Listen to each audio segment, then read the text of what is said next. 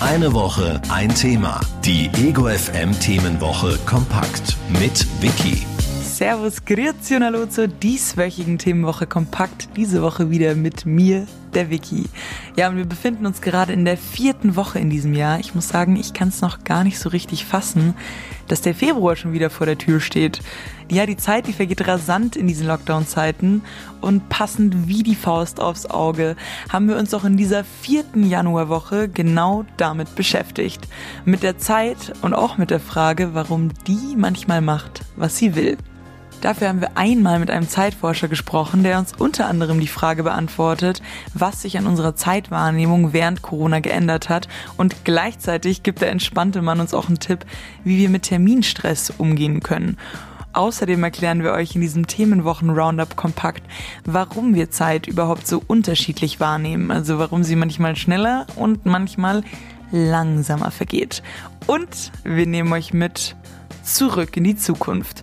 Das alles, das gibt's jetzt gleich in den nächsten 10 Minuten.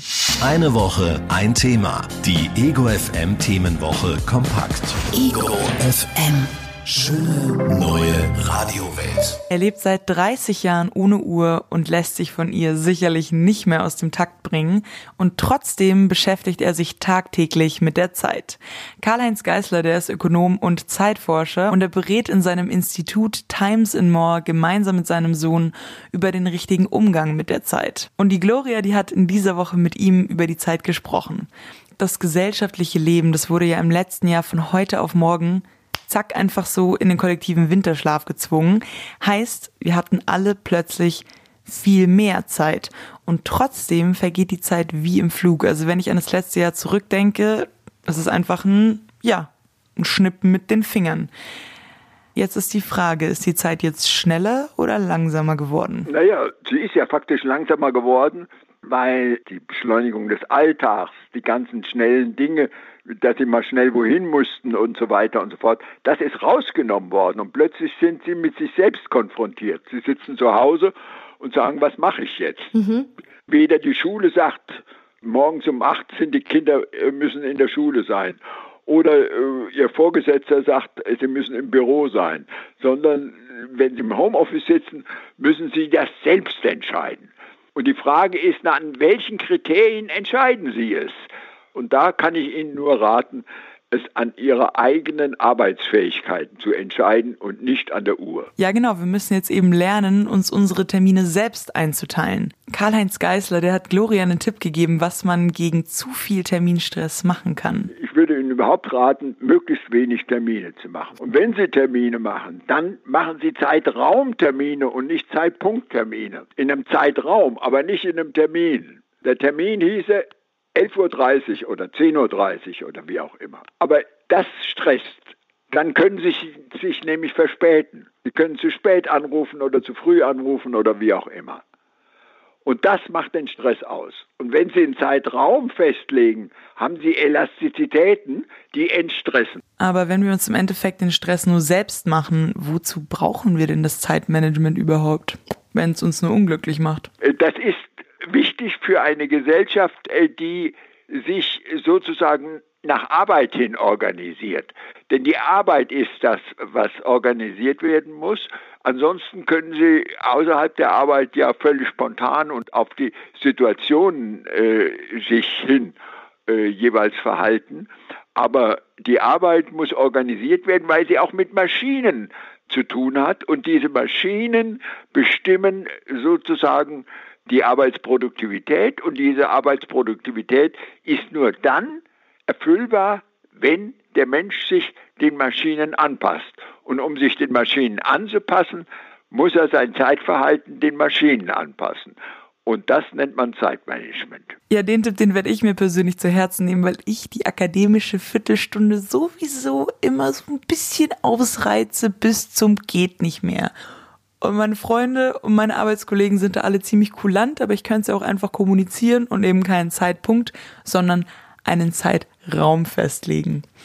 Dieser Tipp kam von Karl-Heinz Geisler, Zeitforscher, im Interview bei uns in der Themenwoche Zeit. Eine Woche, ein Thema. Die Ego FM Themenwoche kompakt. Ego FM. Schöne neue Radiowelt. Der Alltag, der ist ja normalerweise vollgepackt mit Terminen. Jeder Tag, der ist dann irgendwie ähnlich und die Zeit, die vergeht wie im Flug. Sobald wir dann aber Urlaub haben oder auf Reisen gehen, da hat jeder Tag dann plötzlich einen eigenen Rhythmus. Jeder fühlt sich anders an und im Nachhinein fühlt es sich unglaublich lang an.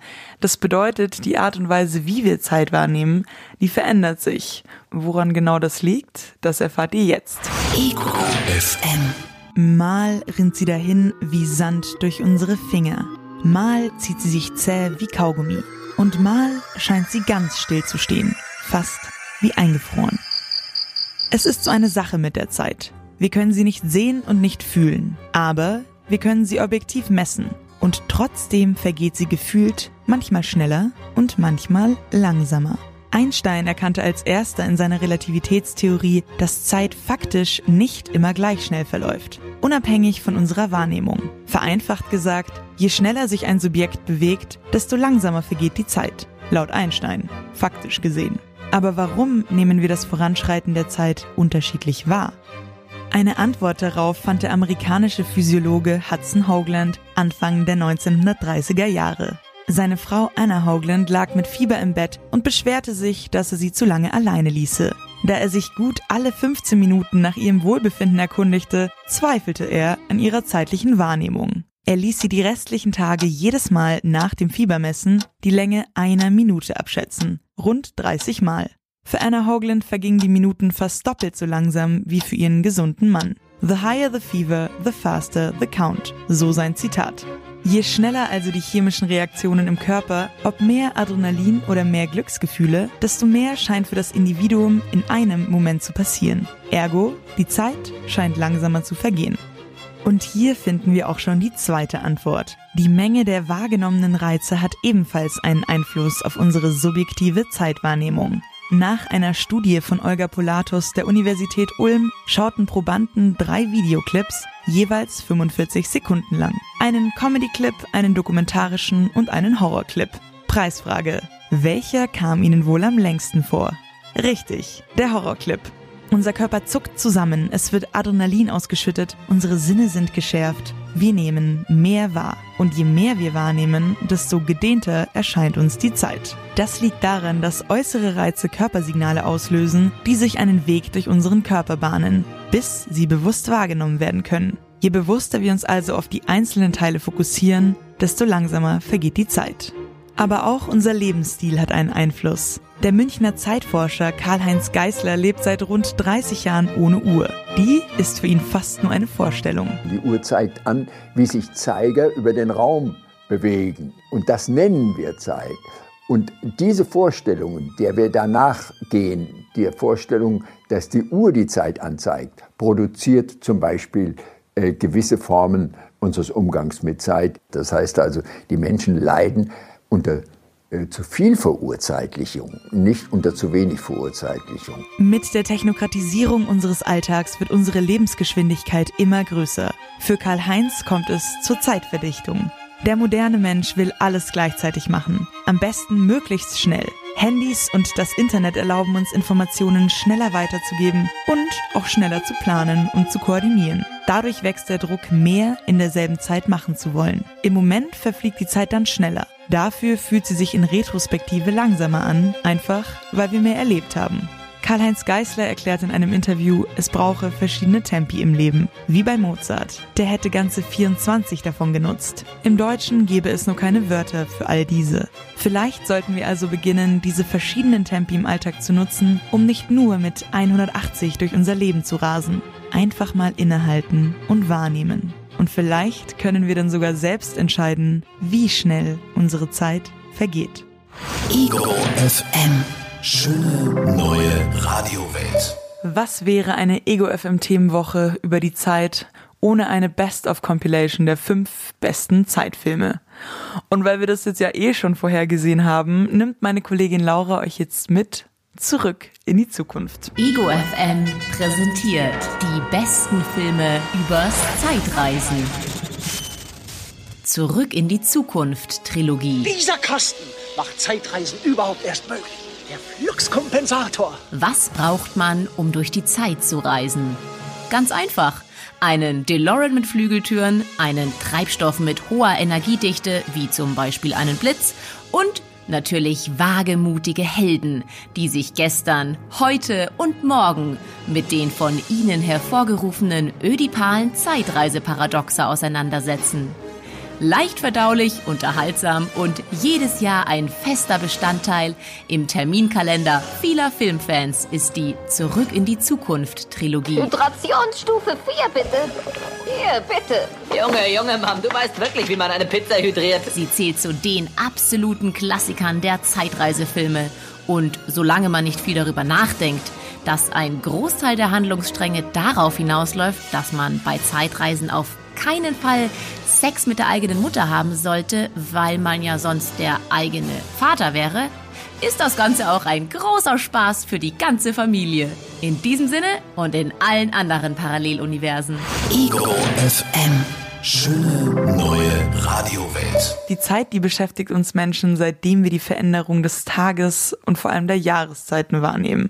Heißt, es gibt unglaublich viel zu sagen und zu denken zu dem Thema. Und das haben wir bei Ego FM auch. Da wir hier aber leider nur drei der Themenwochen-Highlights vorstellen, heißt es, wenn ihr noch mehr über unsere Abhandlungen zum Thema Zeit wissen wollt, dann klickt euch einfach rein ins Netz egofm.de.